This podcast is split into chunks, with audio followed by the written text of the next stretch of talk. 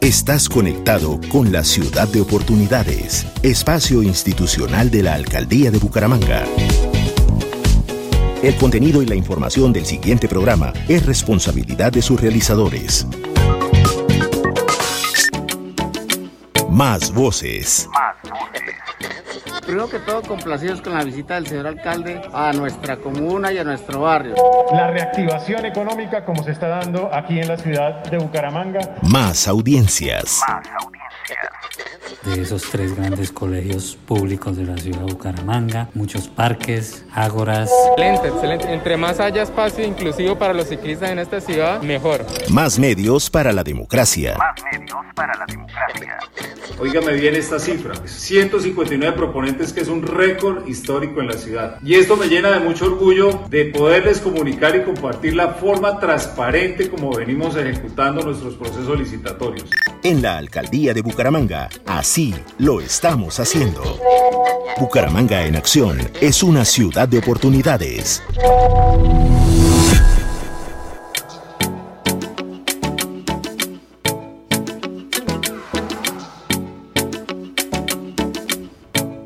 Hoy en Ciudad de Oportunidades nos acompaña Iván Rodríguez, el director encargado de la Dirección de Tránsito de Bucaramanga. Bienvenido a la Cultural.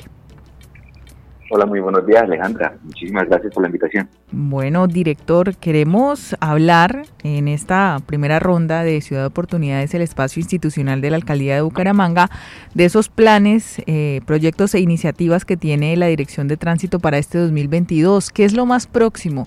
Eh, ¿Por qué tema podemos empezar para que nuestros oyentes estén bien informados de lo que se viene en este año desde la Dirección de Tránsito?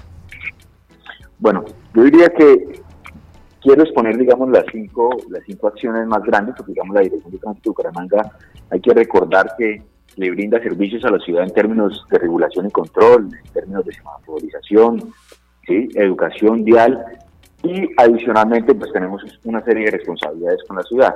Obviamente, eh, una de las líneas estratégicas es los programas de educación vial y movilidad sostenible. Hay que recordar que nosotros tenemos tres programas, uno que actúa en la vía pública, uno que actúa con el infractor y adicionalmente uno que actúa con las empresas y colegios. Desde esa perspectiva, hacemos un trabajo en pro al cambio cultural de la ciudad. Por otro lado, recordar el estímulo de la movilidad activa que tanto requiere la ciudad para tener un cambio en la movilidad. Hay que estimular los medios alternativos de transporte, el uso de la bicicleta, ir a pie al trabajo, ¿cierto? En eso también vamos a trabajar muy fuerte este año a través de una serie de actividades enmarcadas entre los 400 años, de la celebración de los 400 años, una serie de actividades en toda esa movilidad sostenible que estamos seguros que es la, la vía para primero disminuir el impacto ambiental que genera el parque automotor sobre la ciudad y adicionalmente mejorar la movilidad. Una segunda eh, línea es obviamente el avance de la red semafórica.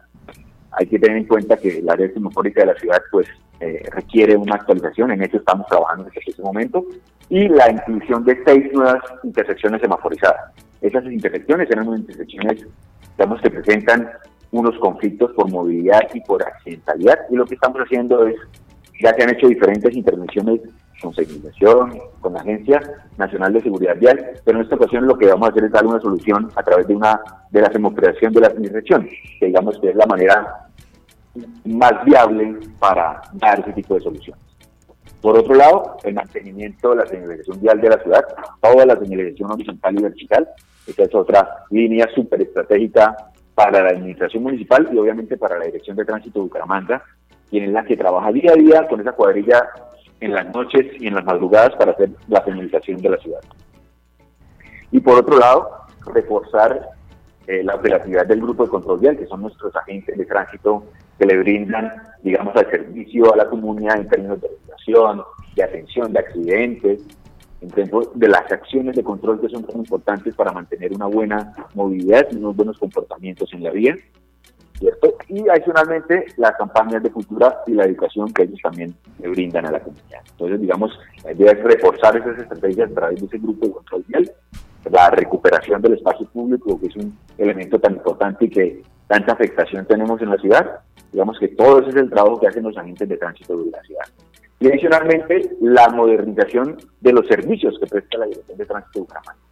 La idea es que todos los usuarios de la vía y adicionalmente eh, los infractores encuentren en la Dirección de Tránsito de Bucaramanga unos medios que les permitan, primero, interactuar con la situación de manera sencilla, ágil, ¿cierto? Que puedan solucionar sus inconvenientes de una manera, digamos, más amable de lo que en este momento se da en la institución, para que, digamos, eh, todos los servicios que prestamos pues tengan una mejoría.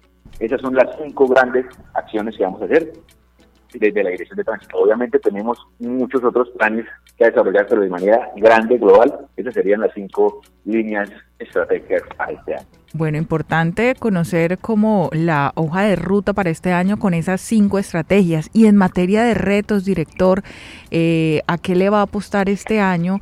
Eh, usted hablaba, pues, obviamente de eh, transporte alternativo, amigable con el ambiente, señalización, red, todas esas cinco, pero ahí hay retos puntuales que se quieran trabajar en este 2022, por ejemplo, con el tema de pronto de infracciones, de trabajar en esos puntos específicos, accidentalidad. Claro que sí, mira, la Dirección de Tránsito de Bucaramanga siempre tiene el reto de la disminución de víctimas fatales por consecuencia de accidentes de tránsito. Es todas nuestras acciones van enfocadas a eso, específicamente salvaguardar la vida y disminuir el número de víctimas por consecuencias de accidentes de tránsito y de lesionados por accidentes de tránsito. Entonces, esa es nuestro, nuestra mayor misión. ¿sí? Obviamente, la segunda misión es procurar por la mejora de la movilidad de la ciudad para que sea ágil y segura. Digamos que todas nuestras acciones enfocadas desde señalización, desde infraestructura segura, desde control vial, que le apunta al comportamiento de las personas ciudadamente, de nuestras acciones de cultura, lo que buscan es mejorar las condiciones de movilidad de la ciudad y disminuir el número de víctimas y lesionados como consecuencia de siniestros viales. Digamos que esos son indicadores claros, pero lo que buscamos obviamente es afectarlos positivamente. Y este año hay que mencionarlos que nos ha, ido muy bien en términos de accidentalidad.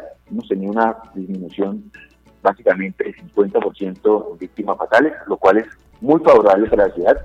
Invitamos a la comunidad que sigamos con este buen comportamiento en las vías, ¿sí? Y de esa manera, pues, entender que la ciudad puede comportarse bien en la vía y adicionalmente es una ciudad amable. Claro que sí. Hay algo muy importante también, lo habíamos mencionado eh, hoy en, el transcurso de la mañana sobre los beneficios de pago de eh, multas o partes, ¿no? Es digamos como algo próximo y de lo que va a pasar hasta mayo. ¿Cuáles son esos planes, eh, plazos y beneficios con respecto a quienes han cometido infracciones y pues tienen ahí un dolor de cabeza en el tema de, de una multa, por ejemplo? claro, esto es un alivio que se le da a los infractores. Hay que tener en cuenta que esto es de acuerdo a la ley 2155 del año 2021, en donde las infracciones sancionadas hasta el 30 de junio del 2021, esto es un dato muy importante, todas las sanciones realizadas hasta el 30 de junio del año pasado, ¿listo? Pues podrán acceder a una serie de descuentos. Los primeros que voy a explicar van orientados a motocicletas. Entonces podrán acceder a cancelar solamente el 20% de la deuda capital sin intereses si cancelan antes del 15 de marzo del 2022. Es decir, tiene un descuento al capital del 80%. Esta es la del descuento más grande.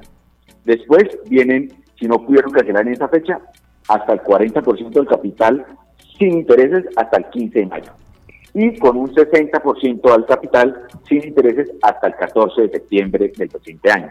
Obviamente aquí el que más hay que resaltar es el primero, en donde los infractores podrán acceder a un mayor descuento del 80% del, en capital y sin intereses si cancelan antes del 15 de marzo.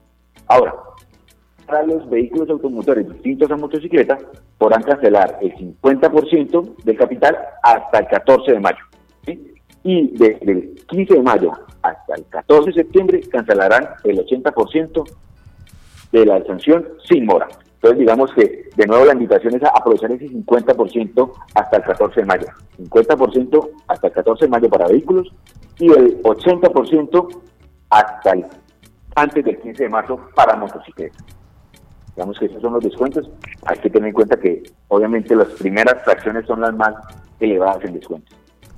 Bueno, pues muy importante entonces todos estos alivios para los infractores en el caso de la Dirección de Tránsito y Transporte de Bucaramanga y enterar, por supuesto, a la ciudadanía sobre esas cinco estrategias en las que va a trabajar intensamente en este 2022 esta entidad. Muchas gracias al ingeniero Iván Rodríguez, el gerente, el director encargado de tránsito. Gracias por acompañarnos. Muchísimas gracias a ustedes por la invitación. En la alcaldía de Bucaramanga, gobernar es hacer. Esta es nuestra ciudad de oportunidades, espacio institucional de la alcaldía de Bucaramanga.